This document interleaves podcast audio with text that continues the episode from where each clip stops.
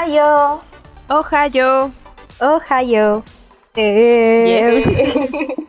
Bienvenidos chicos, bienvenidos a un nuevo programa, al octavo programa de esta segunda temporada de Abbas Podcast. Bienvenidos a un programa más. Y este no es un programa cualquiera, no hemos venido con una recomendación por rondas, no. Hoy les traemos el segundo spoiler time de la temporada, porque no podíamos contener esas ganas de hablar este anime que desde la primera temporada venimos mencionándolo en algunas recomendaciones, en algunas menciones, en algunos comentarios incluso. De hecho también es pedido del público, así que por eso estamos aquí, como siempre, para ustedes y por ustedes. Yeah. Desde lo más profundo de nuestro corazón. Como siempre, siendo el escaso y teniendo en cuenta lo que nos recomiendan, nos piden, así que acá estamos una vez más. Sí, y como ya lo habrán visto en el título del capítulo, este es un spoiler time de nada más ni nada menos que Bungo Stray Dogs. Así que si aún no se han visto ese anime, tienen chance de ponerle pausa, verse quizás la primera temporada para estar un poquito en contexto, o si son esas personas de que no me importa el spoiler, esto me anima más o sube mis expectativas sobre este anime, ok, ese material está para ustedes. Como ya lo hemos hecho en Spoiler Times anteriores, vamos a dividirnos por temporadas y vamos a hablar desde la primera hasta la tercera, culminando, aquí no hay un anime central, sino tenemos un material central que es la película. Ya están advertidos, hay harto spoiler en este capítulo. El título tiene spoiler, así que nadie se puede quejar de que me spoileé por escuchar este programa, ¿no? Ahí está bien grande. Bienvenidos sean y los que no, pues vuelvan cuando vean el anime. Por favor, no nos dejen aquí solas tampoco. No. y cuando ya lo hayan visto, pueden comentar. Así que si por ahí se nos escapa tal vez algún hecho importante, bueno, no hecho importante, sino algo que pase en la serie y que no mencionemos, ahí lo comentan abajo y ya como para tener algo adicional, pues no, pero bueno, nada, para ya no hacer tan larga la introducción, vamos con la primera temporada de Bungo Stray Dogs. En nuestro programa de lo mejor de la década, recordarán que hablé un poco de lo que fue este anime en rasgos generales. Este anime fue producido por Studios Bones y dirigido por Takuya Igarashi y escrita por Kafka Asagiri y Yoji Enokido. ¿De qué vamos a menos esta primera temporada? El inicio de toda la serie, conoceremos a Atsushi, un chico huérfano que fue exiliado del orfanato en el que se encontraba porque en ese lugar sentían que era peligroso o una persona mentirosa al decir que rondaba por ahí un tigre blanco. En paralelo a esta situación, encontraremos de manera repentina y súper casual a un man que se quería suicidar, como si fuera un acto común de vida cotidiana. El nombre de este chico es Dasai, quien a pesar de su extraña personalidad se convirtió en uno de mis juzgandos de esta serie. Y las chicas no me van a dejar mentirlo porque quería una Kimakura de Dasai. Pero bueno, en fin, eso no lo vamos a mencionar ahora. Eh, sí, es hermoso. Eso está bien, es que esas son las cosas que están bien en la vida. Abbas Podcast alias el fan club de Dasai. Gracias por existir todavía, Dasai, en serio. Bueno, el encuentro de estos dos se ve enlazado por el simple acto de quererle salvar la vida a Dasai de su fallido intento suicida. Después de este rescate, se encuentran con Kunikida y en medio de un almuerzo le comentan a Atsushi que son parte de la agencia armada de detectives. La conversación se torna un poco más interesante cuando Atsushi les comenta a ellos sobre el tigre blanco. Así que juntos deciden ir a buscarlo y como ya era de sospecharse, los detectives llegaron a confirmar que ese tigre era parte de Atsushi. Aquí viene la parte mágica de la serie. Cada uno de estos detectives cuenta con un poder en especial, que según las referencias que conocemos fuera de la serie, lleva el nombre de alguna obra conocida de los nombres de los personajes. Y es que en la vida real, los nombres de cada personaje que veremos de aquí en adelante pertenecen a grandes escritores de la cultura japonesa y a nivel internacional, que también han tenido una fuerte repercusión en el entorno literario. Regresando ya a la historia de esa primera temporada, Dasai utiliza su poder inhibidor para poder calmar al tigre de Atsushi. Al ser el poder de Atsushi muy importante para grupos adversos, como por ejemplo los antagonistas de la Port Mafia, estos chicos le proponen a Atsushi unirse a su agencia, no sin antes pasar una prueba importante para ver si era o no apto. La temporada en sí se va a centrar en la incorporación de Atsushi a esta agencia y en el cual veremos no solamente la interacción de Atsushi con Tasei Kunikida, sino también con los otros miembros que también aportan un poco más a lo que es el desarrollo de la trama. Hablando ya de la por mafia, encontraremos al antagonista principal llamado Akutagawa. En realidad la por mafia, eh, al igual que la agencia de detective, es un grupo de personas que también cuentan con poderes sobrenaturales, por así decirlo, que están detrás del poder de Atsushi, pero como cabeza de parte de ese pequeño grupo está Kutagawa, entonces este que viene a ser, por así decirlo, el final boss de estos capítulos. Entonces, parte de, la junta de estos dos grupos viene cuando Akutagawa comenta que tiene un ex importante con Dasai, ya que nuestro querido Juzbando formaba anteriormente parte de la por mafia y que se termina retirando por algunas razones que ya le iremos viendo más adelante. Siguiendo con la trama, capítulos más adelante también conoceremos a Kyoka, que también estaba en cierto modo bajo el cuidado de la por mafia y quien va a tomar protagonismo ya a partir de los capítulos 12 o 13, si no me equivoco, o un poco antes. La partición de estos sucede cuando Yosano, que es una de las chicas de la agencia de detectives, que es la doctora, y Atsushi van a una estación de trenes dado un ataque que estaba surgiendo en esos momentos. El primer encuentro de Kyoka sucede con Natsushi, el cual ella le enseña que estaba rodeada de bombas con la finalidad de tener que volar todo el tren y terminar matando a toda la gente ahí. Entonces, obviamente, ambos empiezan a pelear y pues Kyoka pierde. Entonces, como ella no quería seguir haciéndole daño a la gente, porque ella comenta que había matado a 35 personas aproximadamente, decide suicidarse. Y lejos de que Atsushi pues esto le hacía indiferente, él salta y le saca los explosivos y pues la salva. Hasta ahí se podría decir que ya la serie está casi casi para terminar, no sin antes de que la por mafia no se va a dar por vencida para perder a Kyoka, así que deciden raptarla. Y nuevamente Atsushi se va con todo para poder pelear una vez más con Akutagawa el bien triunfa sobre el mal y Atsushi termina rescatando a Kyoka y Akutagawa termina severamente lesionado. Podríamos decir ahí que termina la primera temporada, pero ya en los capítulos finales nos presentan el nuevo villano que será parte de la segunda temporada, que se llama Francis Scott K. Fitzgerald, el jefe del grupo de Guild, el cual va con todo a la agencia de detectives para poder comprar al grupo pero como la agencia de detectives tiene su dignidad por lo alto, entonces se niega rotundamente a aceptar la compra del lugar y de ellos en sí.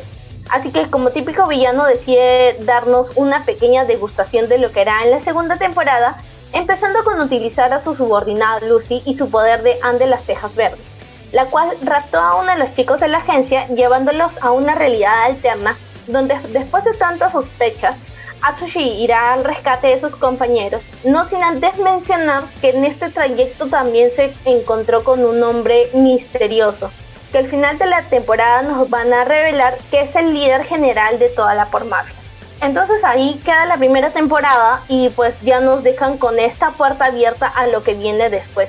No sé si ustedes chicos se acuerdan algo más de lo que sucedió en la primera temporada o tengan algo más que agregar. Mira, yo la vi hace tanto tiempo que el único recuerdo que tengo claro es lo mal que me caía Atsushi, de verdad, porque lo veo y lo quiero patear. La verdad, yo estoy ahí por Sasai y por todo el cast que ya te van presentando después. Sí, era exasperante su, su personalidad de, de por sí, da cólera ya. Pero tienes razón, creo que allí el personaje más carismático, nuevamente este adjetivo que le damos a muchos personajes que nos encanta o tenemos mucha empatía con él.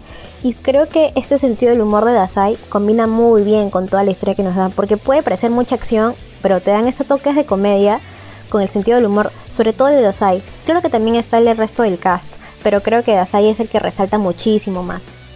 Sí, yo creo que desde el punto en el cual lo presentan este pata como una persona suicida y que literalmente en toda la temporada esté buscando matarte, como que le prestes un poquito más de atención. Además de que de por sí el mismo personaje de Dasai en la vida real también buscaba lo mismo, o sea, no es que sea solamente un cambio del anime, no, el personaje, el escritor en sí buscaba el suicidio por todos lados. Y me parece muy chévere la forma en cómo han tomado este tema tan serio como es el suicidio de una manera un poco cómica, ¿no? Obviamente no te lo muestran de principio a fin. Ahora, ya más adelante, pues ya con el paso de la temporada y con los que nos vayan comentando las chicas, también veremos un poquito más de lo que ha sido él en su vida y respecto a la interacción que tuvo la por mafia, porque ya ahí en capítulos siguientes también ya nos muestran un poquito más del nexo que hay entre él y los que eran entre comillas los antagonistas. Otro personaje que también me gusta bastante es Kunikida y a pesar de que es una persona así súper seria, es, es la, mamá la segunda cabeza. Ajá, es la mamá del grupo. Eso es un, es un Bruno Bucharati. Así literalmente es un Bucharati. Es más, Bruno Bucharati estaría totalmente orgulloso de él porque siempre está ahí detrás. Ay, verdad, madre, mami mafia. Así que bueno, yo creo que más para agregar con respecto a esta primera temporada ya lo tenemos totalmente copado con respecto a las, a las cosas que han sucedido por ahora. Así que vamos a pasar ya a la siguiente. Yo sí, tú estás a cargo de la segunda temporada. ¿Qué es lo que fue con el desarrollo y la trama de este anime?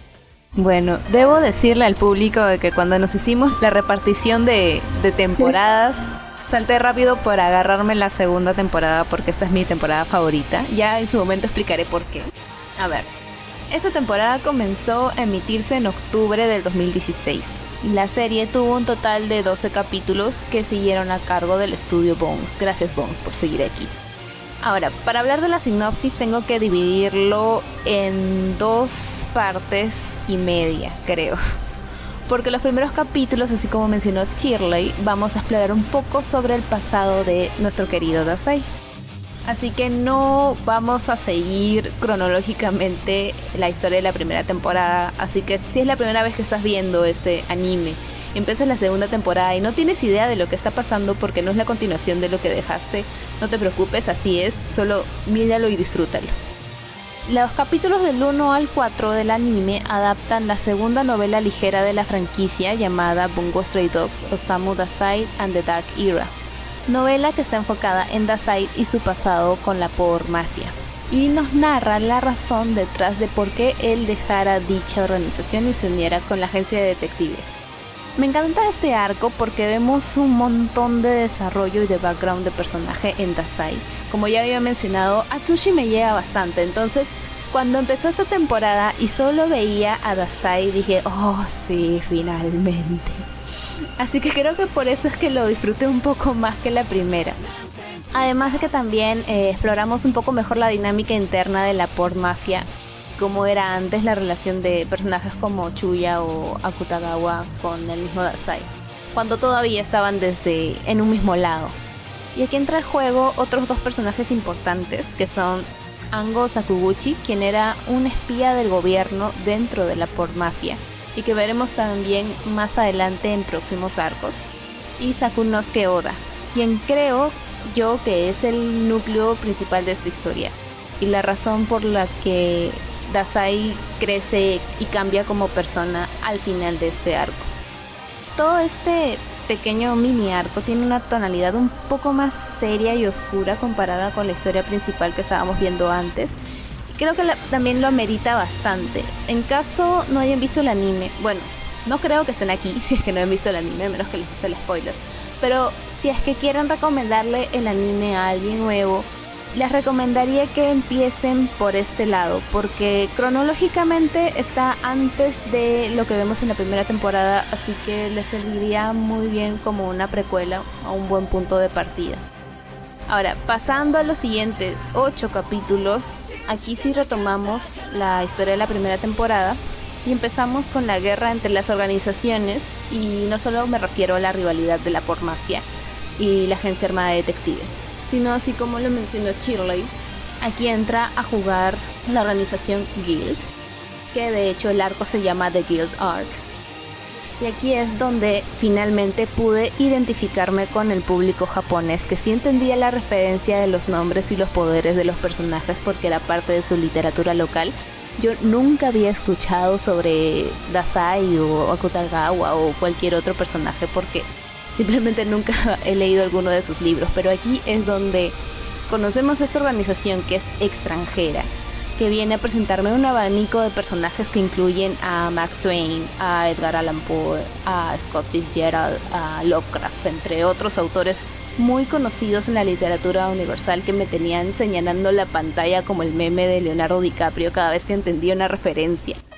Lo cual me hizo ser un poco más partícipe de la trama y por eso creo que esta es mi temporada favorita, porque la disfruté a un nivel mayor que la primera. Creo que esta temporada también viene un poco más cargada de acción, con grandes peleas de las cuales tengo que destacar la de Chuya y Dasai contra John Steinbeck y Lovecraft. En esta pelea, Chuya usa por primera vez la corrupción que le permite explotar sus poderes al máximo haciendo combo con Dasai.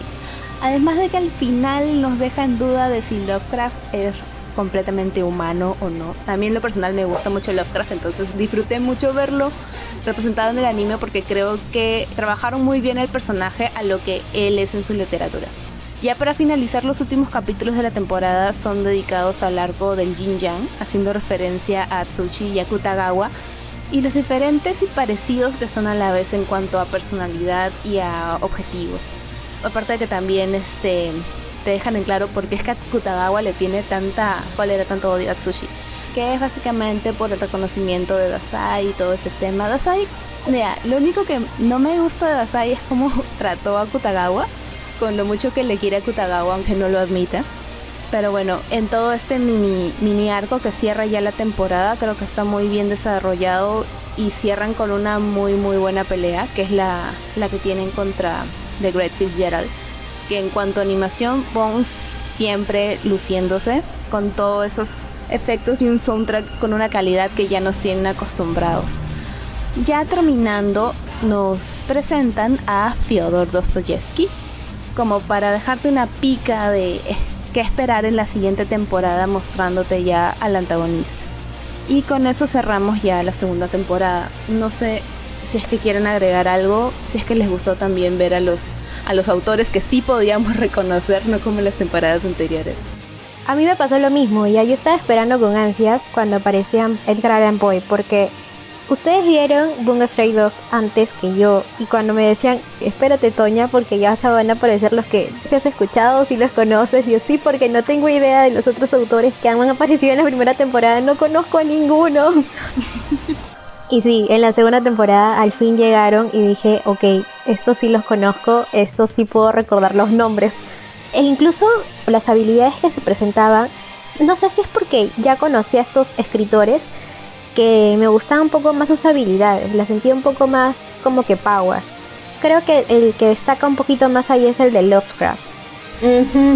Creo que era más porque sí podíamos entender las referencias en cuanto a autor y su poder. Más que con los mm. autores japoneses que yo siendo sincera no he leído ninguno de, de ellos. Sí, claro, a mí también me pasaba lo mismo. De hecho, la segunda temporada también es una de mis favoritas. Y a raíz de la aparición de Lovecraft, ya había escuchado bastante de Lovecraft de por sí en rasgos generales como escritor, pero ya cuando, cuando su mismo poder fue lo del Cthulhu, o sea, ni siquiera era una persona, sino era el mismo él en poder, entonces dije, mm, me voy a aventurar y me compré mis libros de Lovecraft y, pues ahí me, ahí me pegué leyendo, entonces como que ya iba entendiendo un poquito más las referencias que dieron en Bungo Stray Aparte de que no solamente tenemos a estos dos, sino también el lugar en donde se dio esta pelea de la segunda temporada fue en Moby Dick, entonces esa parte cuando dijeron el nombre de la nave me pareció muy chévere. De por sí las referencias conocidas por este lado vienen ya como por ejemplo cuando esta chica Lucy suelta que su poder es la de Anne de las cejas verdes, entonces desde ahí como que ya vamos teniendo referencias un poco más conocidas. Claro, hasta el poder de mujercitas. Estábamos como el Capitán América en todo el rato, en modo entender la de referencia. Sí, sí. Sí, sí. Oh, y cuando aparece Alan Poe con su mapachito. ah, sí. yo creo que lo hicieron un poco más kawaii de lo que yo lo hubiera hecho ya. Me gusta más cómo adaptaron el personaje de Lovecraft que el de Poe, pero bueno. Sí, la verdad que sí. Se supone que para el corte de historias que te escribe Alan Poe, para que te lo dibujen así tan kawaii, porque es, sí es muy cierto, es muy tierno ya tú lo ves y lo quieres, de verdad lo quieres. es un poco extraño o un poco opuesto a lo que él escribe habitualmente. pero me gustó mucho su mapache. Y bueno, ahí está. Esta es mi mención con Alan Poe. Gracias por tanto, señor Poe. Sí. De verdad, yo en ese momento agradecí a mi profesora de literatura en el colegio que me hizo leer todas esas obras, entonces las podía entender la referencia, porque no leo hace mucho. Solo Lovecraft, que, que es lo que he leído ahora en el último año. Pero nada, creo que ese es la, el punto ganador de la segunda temporada. Ahora pasemos a la tercera. Y llegamos a la tercera temporada. Esta tercera temporada se anunció en julio del 2018 y su estreno fue en abril de 2019 y culminó en junio del mismo año. Esta tercera temporada, que consta de 12 capítulos, inicia con Ango, un antiguo personaje, narrando el baño de sangre ocurrido en Yokohama, donde 88 personas murieron. Aquí vamos a retroceder 8 años antes de todos los hechos ocurridos en la primera temporada, como ya lo hemos visto, vamos a seguir con la costumbre de iniciar con un flashback. No vamos a seguir con la misma línea del tiempo, vamos a retroceder nuevamente. En ese entonces, Mori ascendió como líder de la Port Mafia, siendo Dasai el testigo del pseudo fallecimiento del ex líder. Y aquí digo pseudo porque en realidad Mori lo mató. Este caso se centra en descubrir los rumores de que el predecesor resurgió y aquí es donde somos testigos del encuentro entre dos grandes personajes que posteriormente se vuelven muy grandes amigos y aquí suena la amistad de Laura Pausini porque aparece el encuentro entre Dasai y Chuya. Siendo tan chiquillos de 15 años, eh, chiquillos de 15 años, súper jovencitos, más lindos, más guapos. Pero bueno, tras un enfrentamiento que terminó con la aparición del predecesor, Chuya es capturado y obligado a trabajar junto a Dasai, porque ojo, para este momento Chuya no era parte de la Port Mafia. Tras una serie de acontecimientos como el inicio de la investigación de Dasai y Chuya y el inicio de la apuesta para ver quién encuentra primero al culpable, ambos llegan a la conclusión que Rando, el sobreviviente de la explosión en Suribachi, es una pieza importante en el caso, lo que provocó que él confesara que también estaba en busca del Arahabaki, que está actualmente, o al menos en ese momento, en manos de Chuya. Como bien sabemos, el bien siempre gana, y esta no es una excepción, por lo que Rando revela su verdadera identidad como espía extranjero. Es después de esto que Chuya se une oficialmente a la Port Mafia y recibe el sombrero de Rando. Básicamente este primer mini arco es para mostrarnos o para narrarnos cómo Chuya ingresa a la Port Mafia y entabla este lazo entre comillas de amistad porque se enfrentan en realidad cada momento entre Chuya y Asai. Momentos importantes antes de llegar al caso más importante de esta tercera temporada es la transición del ex líder de Guild como un hombre bueno que podemos decir que quedara en la más grande pobreza le hizo bien. Y que gracias a sus habilidades comerciales y a su gran confianza, Fitzgerald, el ex líder de Guild, se involucra en un caso judicial y logra ganar muchísimo dinero nuevamente, pero ya sabemos que cambió de bando y ahora es de los buenos. También conocemos un poco más sobre los padres de Kyoka, en particular sobre la madre, quien era la antigua portadora del Demo Snow, en este momento descubrimos que tras dar su vida por proteger a su hija, el poder se lo heredó, y Kyoka entiende que el Demon Snow es una representación del amor de sus padres. En esta parte de la historia, Kyoka se vuelve una miembro oficial de la agencia de detectives. Después de esto, y que básicamente nos los cuentan en pocos capítulos, llegamos al caso más importante de la temporada, que es la infección del virus a los líderes de la agencia de detectives y de la Port Mafia. Ambos fueron infectados con un extraño virus que poco a poco disminuye su vida.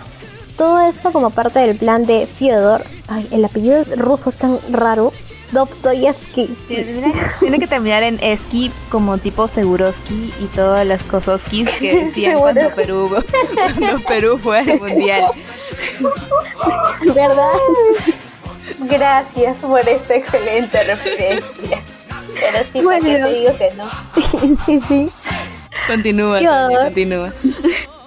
Bueno, Fyodor es el líder de las ratas de la Casa de los Muertos. Sí, es el mismo que destruyó el Moby Dick en la segunda temporada. Como resultado de la infección a Fukusawa y a Mori, los líderes de la agencia de detectives y de la Port Mafia, ambos bandos se ven obligados a luchar entre sí, ya que el ganador encontrará una cura para, vale la redundancia, para curar a sus superiores.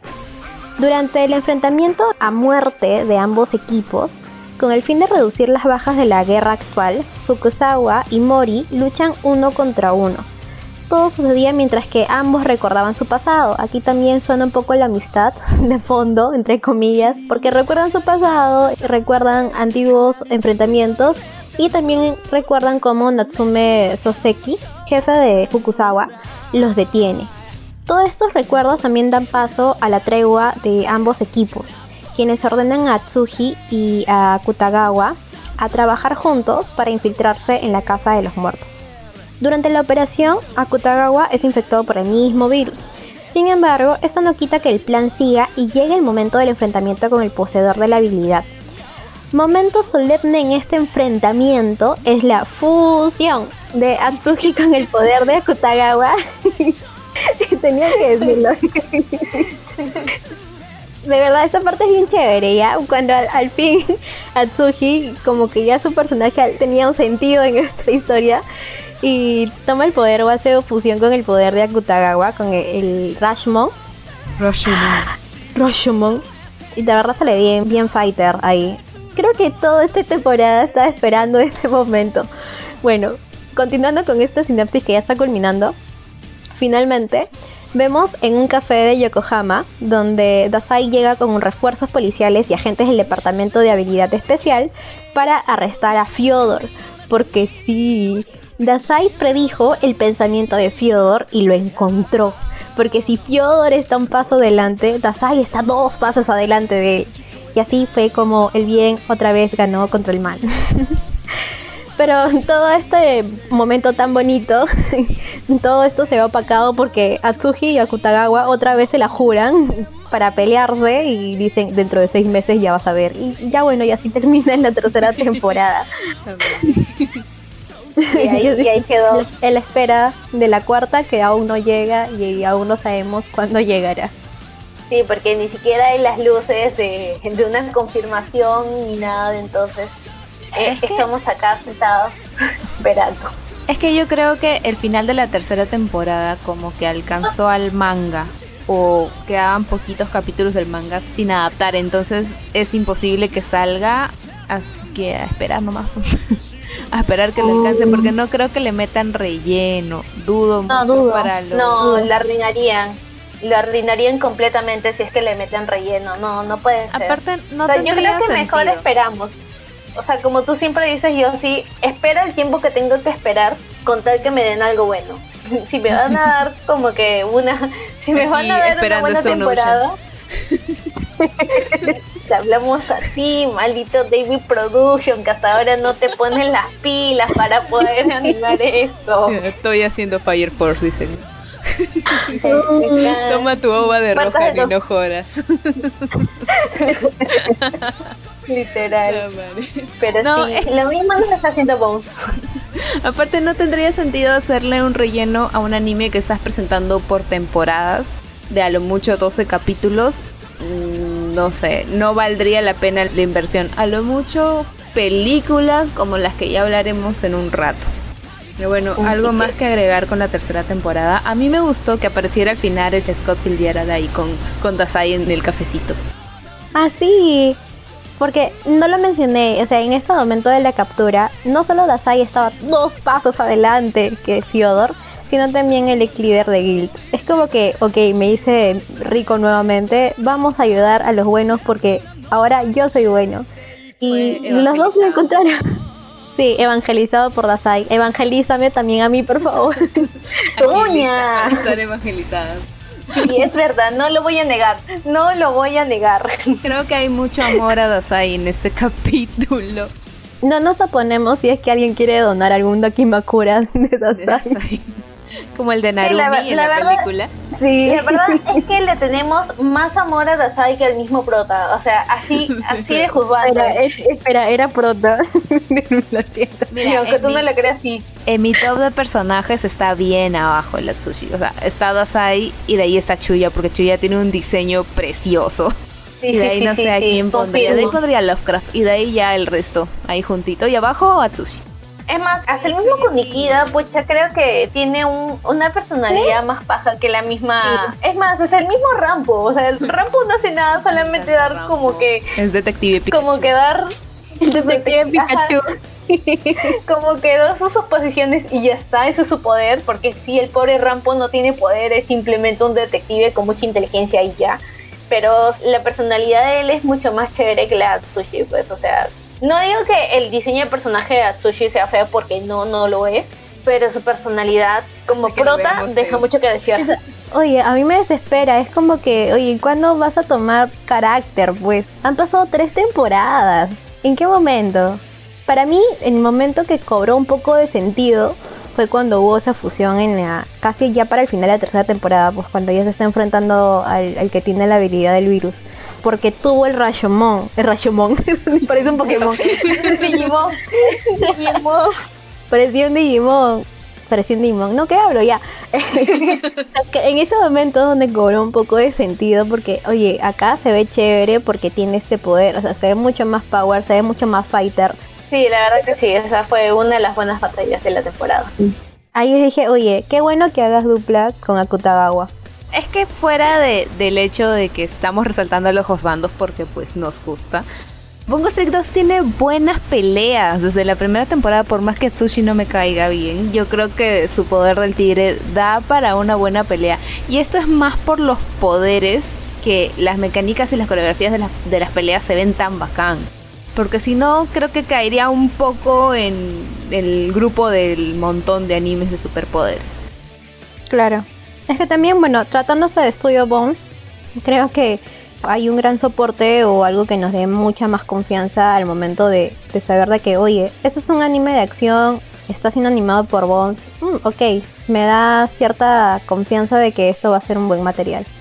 Aparte, mira, tenemos el soporte de Ponte Boku no Hiro, que Boku no Hiro también está animado por Bones y nos trae una super archimega pelea. O sea, si de verdad no han visto hasta ahora y han llegado hasta acá porque, bueno, les vale los spoilers, yo creo que si se han visto ya de antemano Boku no Hiro, entonces ya saben más o menos como animación qué es lo que les espera con Bungo Stray Dogs. Porque de verdad no hay pierde con las peleas, con la animación también, el diseño de personajes es un 10 de 10 y bueno, también tiene estos toques de humor, sacando los esos capítulos previos de la vida de Dasai.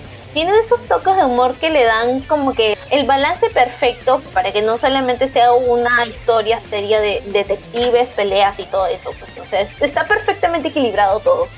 Hablando de humor, justo me acordé de esa escena, creo que fue en la primera temporada, cuando aparece Kenji. Pensé en Kenji Fujimori.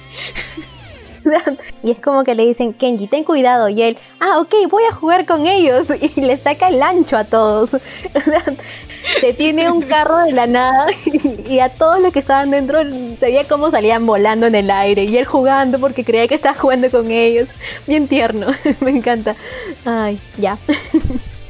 El poder también de la doctora es medio raro porque no te lo muestran de manera explícita, pero sabes que la doctora está haciendo algo con el paciente, o sea, no lo está, no lo está curando de una manera normal. No. Oye, ¿y los otros son primos o eran hermanos? ¿O son hermanos? hermanos.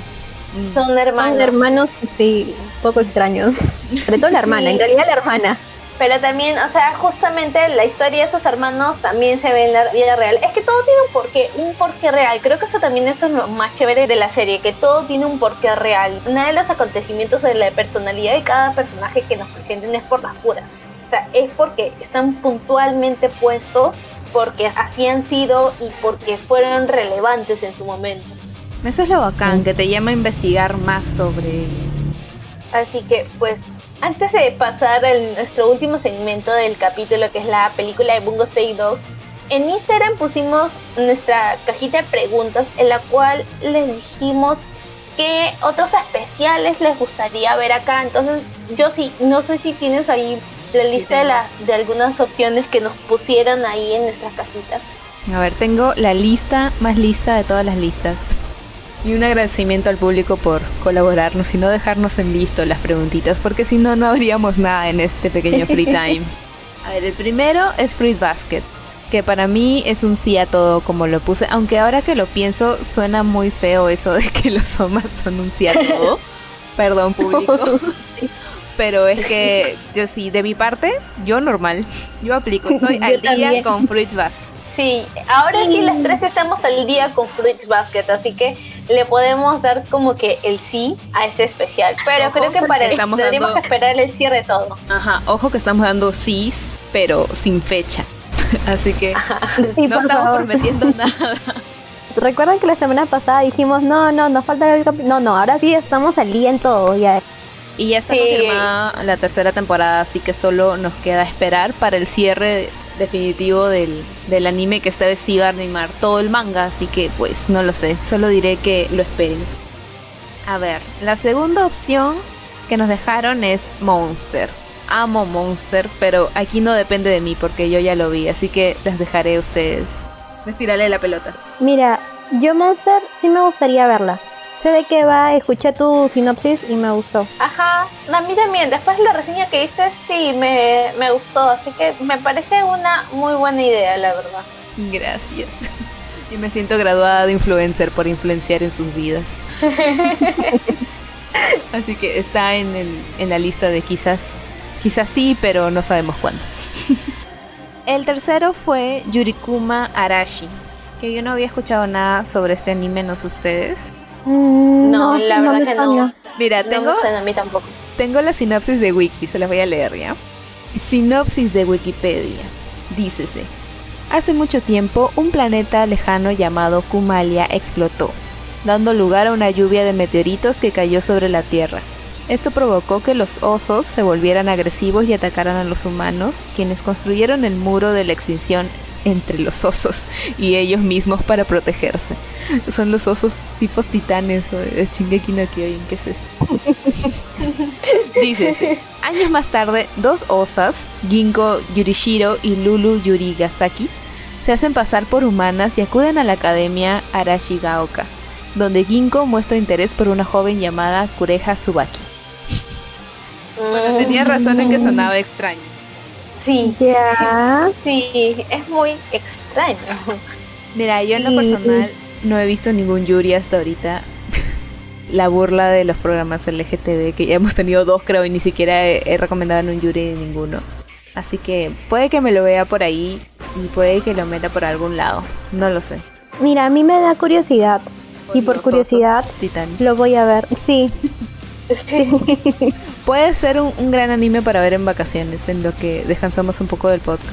Y ya luego pensamos qué hacemos. Sí, puede ser, sí. Y yo también pienso lo mismo porque suena muy raro, la verdad. Es, es demasiado random.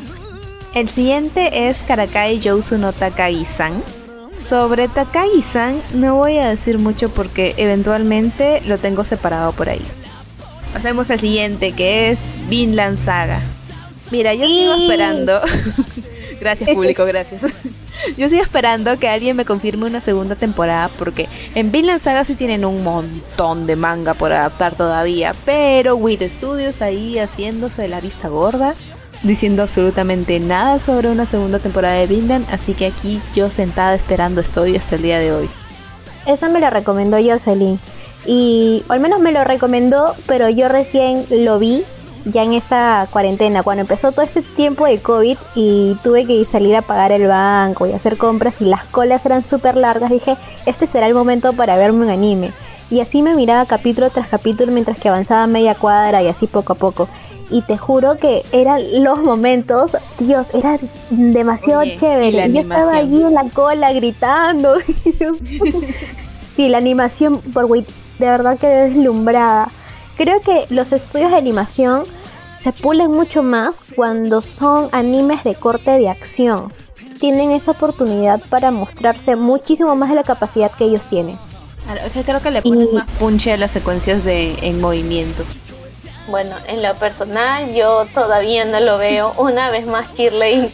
Hoy, hoy lo prometió en el programa número uno. Vengo a recordar eso. Uy, de verdad. Cuando Jocelyn hizo su recomendación. Dices de que Vinland Saga fue el primer anime que recomendamos en este podcast. Ah, Sí. Realmente Sí. Y el anime que yo recomendé, el de la juventud, el de las chicas, miembros del club de literatura. Ese tampoco la ha visto. ay, Shirley, me rompes el cocoro, Shirley. no, sí, yo sé, tú ya lo viste. Claro, yo lo vi ahí con Doña, creo. sí. acá, caray. Bueno, entonces es este, este momento donde Shirley abandona la conversación. Muchas gracias. Bueno, audiencia, ya saben que... Es más, me está fallando el internet una vez más. Ya saben que el spoiler time de Vinland depende de Shirley, así que estarán esperando. No nos llamen, nosotros les llamaremos. puede ser, puede ser. Si sale una segunda temporada, meterle un spoiler de Vinland, porque de ahí el resto sería leernos el manga. Y el manga sí es realmente extenso. Así que no lo sé. Igual sí quiero, quiero saber qué sigue de eso, pero todavía le tengo fe a de que se acabe el 2020 y comienzos del 2021 todo brille y me anuncien una segunda temporada. Así que, siguiente. A ver, nos quedan dos, que es Full Metal Alchemist. Para esa me tengo que ver la Brotherhood. Bueno, yo digo sí. Mira, aparte de que es mi anime favorito. Yo también le digo que sí sí, definitivamente sí, porque, o sea, hemos hablado un poquito de Full Metal Alchemist, más no, no hemos extendido tanto, por ejemplo, en el tema de Brotherhood. Entonces creo que sería muy interesante ver las comparaciones entre uno y otro y hablar un poquito más del manga, que creo que ese sería un poquito más tu fuerte y yo sí, porque tú coleccionas los mangas de Full Metal Alchemist. Miren, mira. Yo voy a proponer algo. Una vez que empecemos a ya vernos, ya grabar presencialmente, les puedo prestar el manga así tipo intercambio y en lo que se lo terminan de leer, pues ya hacemos el spoiler time con el manga leído todo. Pues. Ya. Ya, listo, no se diga más. Listo, 2022 con Porque pues, seguiremos haciendo podcast 2022. Espero que sí. Mm. ¿Estaremos vivas para el 2022? También espero que sí, porque probablemente esté en el capítulo 100 de Shaman King. Todavía me van a faltar como 200, así que no puedo morir antes que termine. No, verdad, yo tengo que estar viva para la adaptación de Jorimilla. Ay, verdad. ya. ya, no hay que distraernos. La última recomendación fue Shingeki no Kyojin y pues se viene la última temporada, así que yo no sé. Yo sí, yo diría que sí, ya. Para mí es un sí. Yo también, sí, sí, sí, definitivamente creo que es algo que no podemos dejar pasar en vista de que ya confirmaron la última temporada para este año. Entonces es un sí definitivo, pero ¿para cuándo? ¿Para qué mes? Eso sí, no lo vamos a decir. Mira, solo vamos a decir que de todos los que están aquí es el más próximo. Pero hay una única unidad de condición para que se llegue a ese spoiler time y las chicas saben cuál es. Pónganse día con el manga. bueno, F por el último capítulo del manga y los caídos. Seguimos, seguimos con la película. Ya vamos a hablar de la película de Bungo Stray Dogs. Bueno, antes de pasar a la sinopsis de la película, vamos a hablar un poquito antes de los datos generales y técnicos de lo que fue esta nueva adaptación. Al igual que la serie, fue dirigida por Takuya Igarashi y escrita por Kafka Sagiri y Yoji Enokido. Además también está producido por Studios Bone y mm, como sabrán, las tres temporadas que ya hemos mencionado y espoliado también han sido producidas y dirigidas por el mismo staff. Esta película fue estrenada en el 2018 y se sitúa tras los acontecimientos de la segunda temporada del anime. Por favor, no sean como yo, que se vieron la película después de terminar la primera temporada. En serio, no sean como yo. Porque te aparecen personajes literal de la tercera temporada y yo no entendía nada. Yo decía, ¿en qué lugar estoy? No lo comprendo. Y ya después de terminar de ver la segunda temporada dije, aquí tuve que ver la película. A caray. A caray. Pero bueno, ya la había visto, pues ya, ya, ya ni modo, pues. Ahora sí, una vez más, antes de hablar de la sinopsis, que es lo más importante de la película, vamos a hablar un poquito de la adaptación del manga. Eso nos va a comentar Yossi. A ver, en base a esta pela se está serializando una adaptación a manga desde marzo del 2018 en el sitio web de John Aesop de la editorial Kadokawa. En la actualidad cuenta con 11 capítulos, entre comillas, porque en realidad si los cuentas son 20 son 20 los que se han publicado, pero son tipo 1, 1.2, 2, 2.2. Entonces, la numeración no te va a conseguir, pero en fin, o sea, quedemos en que el capítulo 11 fue el último publicado hasta ahora. De hecho, salió el 13 de agosto y ya debería estar saliendo el 12 o el 11.2 pero su último hiatus fue como de tres meses aproximadamente y antes de eso creo que también estuvo, eh, su publicación fue así un poco interrumpida, así que no sabemos cuándo vaya a ser, vaya a salir el próximo capítulo. En cuanto a distribución, hasta el momento se ha recopilado en dos volúmenes abarcando la historia hasta el capítulo 7, aunque esto solo dentro de Japón con Kadokawa. Si no me equivoco, Gen Press tiene la licencia de Bungo Stray Dogs en Estados Unidos, pero no hay algún anuncio de que vayan a publicar esta serie de novelas, porque creo que todavía no terminan de publicar la historia principal. Esperemos que sí en algún futuro y que también la publiquen en español, si no me equivoco la tiene Norma Comics. Teniendo en claro estos datos, pasamos a la sinopsis. Algo súper cortísimo gracias a Mayani Melis. Gracias Mayani Melis. Se está produciendo una catástrofe a gran escala en todo el planeta. Usuarios de habilidades son descubiertos después de la aparición de una niebla misteriosa. Estos usuarios aparecen aparentemente habiéndose suicidado, por lo que la agencia de detectives armados se propone investigar estas misteriosas muertes.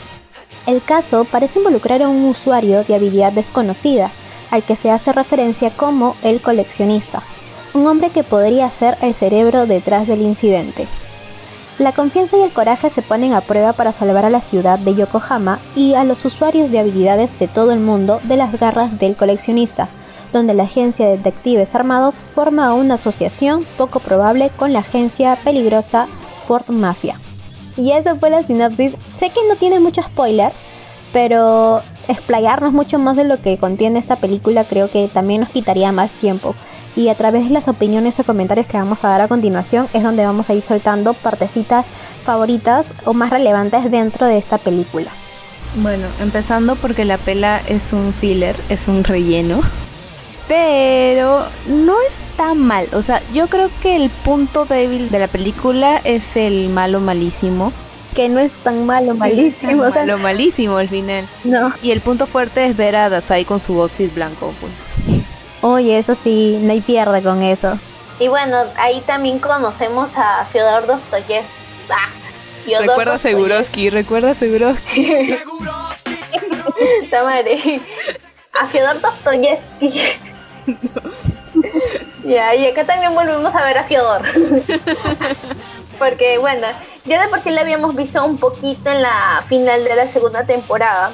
Y pues sabemos que este es el malo de turno para la tercera. Entonces, me pareció muy chévere que también lo hayan incorporado en la película a pesar de que es un relleno. Acá viene la parte en la cual cuando yo vi la película dije, ah, mira, acá está Dostoyevsky ya, y no le entiendo. ¿Y en qué parte aparece? Entonces ya de ahí cuando vi la tercera temporada dije, ah, él es el malo. Después Entonces ya... ah, caray, una vez más. sí, ajá, entonces, bueno, creo que también me, me pareció muy chévere la temática de, de, tener que separar a las personas con sus poderes y pues hacerlos pelear los unos con los otros. Y la irritación que me ocasionó una vez más ver a Sushi llorar y no ponerse los pantalones como buen prota, como buen prota, no se puso los pantalones hasta el final cuando ya vio que todo estaba mal.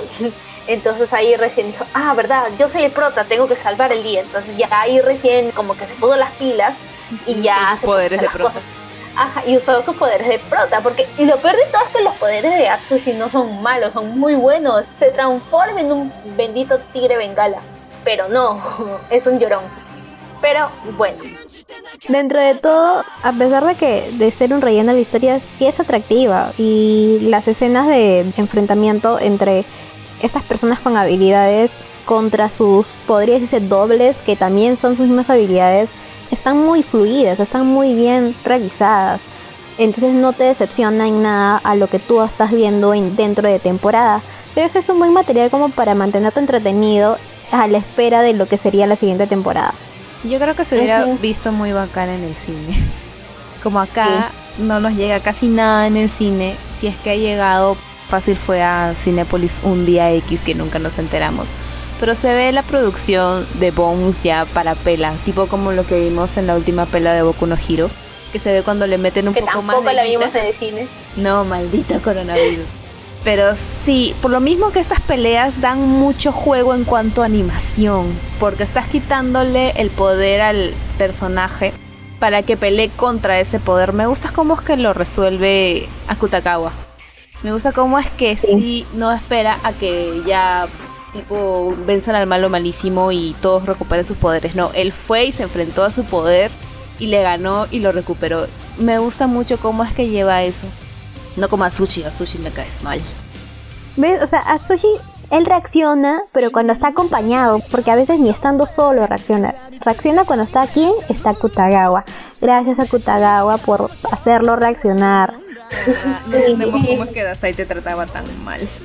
Si te quiere, Kutagawa te quiere, no llores, por favor. O sí entiendo a Kutagawa porque le cae mal a Atsushi. Creo que por eso me cae mejor. Pero nada, el malo mm, me gustó la conexión que le pusieron con, con Atsushi porque le dieron un poco de desarrollo al tigre. Pero creo que más allá de eso no había mucho juego. O sea, era un malo de, de relleno y nada más. Bueno, hay que nuevamente mencionarlo para que la gente no se equivoque. Estos hechos suceden entre la segunda y la tercera temporada. O sea, hay que remarcar eso para que no se equivoque como dije, creo que es un buen material como para mantener en hilo a la audiencia o a los seguidores de Bungo Stray Dogs. Claro, y aparte es necesario porque en el caso de Bungo Stray Dogs, que está casi a la par del manga, no hay forma de que ellos saquen nuevo material, al menos que sea material de relleno. Entonces, al planteártelo en una película, te están dando la opción de, mira, acá hay más material, pero si te gusta o no te gusta, no importa porque no va a afectar directamente a la trama principal. Así que es un sí o sí, o sea, es un ganar-ganar. Entonces, ¿dónde está la película? Que estamos a la espera de la cuarta temporada, por favor. No, mira, yo comprendo porque este año ha sido difícil para todos, así que yo te perdono. Pero el otro año no te voy a comprender, así que si no me confirmas una cuarta temporada. Pero el otro año sale la temporada de Boku no Hero, pues. Mira, yo le perdono un ah, estudio algo cuando ya me está dando otra cosa. Hay comprensión. Pero, pero no, creo que Bones está ocupadito con, con Boku no Hiro y tiene que, porque ahí sí ahí tienen que meterle mucha guita y mucho amor. Porque Boku no Hiro ahorita está en el ojo de, todos. Que por eso, solo por eso, los perdono. Sí, la verdad que sí. Aquí seguiré viendo mis, mis imágenes de Dasai por internet. En Twitter sale un montón, así que seguiré metida en Twitter para verlo nada más. Y esperaré pacientemente a que haya más material.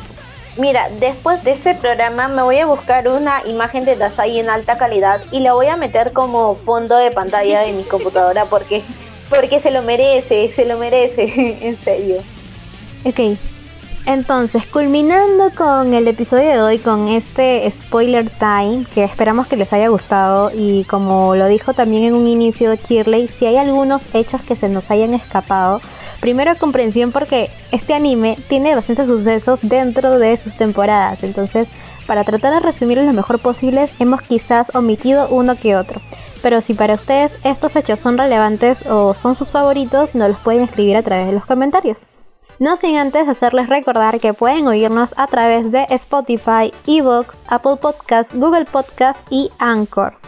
Y a la vez seguirnos en nuestras redes que son Estamos en Instagram como arroba abas.podcast, en Twitter como arroba abaspodcast, en Facebook como Facebook slash abaspodcast. Y en YouTube como Abas Podcast, donde además de escuchar nuestros programas también tienen contenido extra para ustedes. Sí, y aquí también una gran noticia, ya está pronto a iniciarse la temporada otoño 2020 allí en Japón. Y si quieren saber qué animes se vienen para esta nueva temporada, pueden ir a nuestro Twitter, donde están todo el hilo de estrenos, gracias a Jocelyn, gracias Jocelyn. Pero si no son usuarios de Twitter, también pueden ir a nuestro Facebook. Hay un álbum de estrenos de otoño 2020 para que puedan ver cada uno de estos animes que ya están próximos a estrenarse. Ok, todo esto está a su disposición, no se olviden seguirnos y así culminamos el programa de hoy. Nos estaremos encontrando en un próximo capítulo. Sayonara. Sayonara. Sayonara.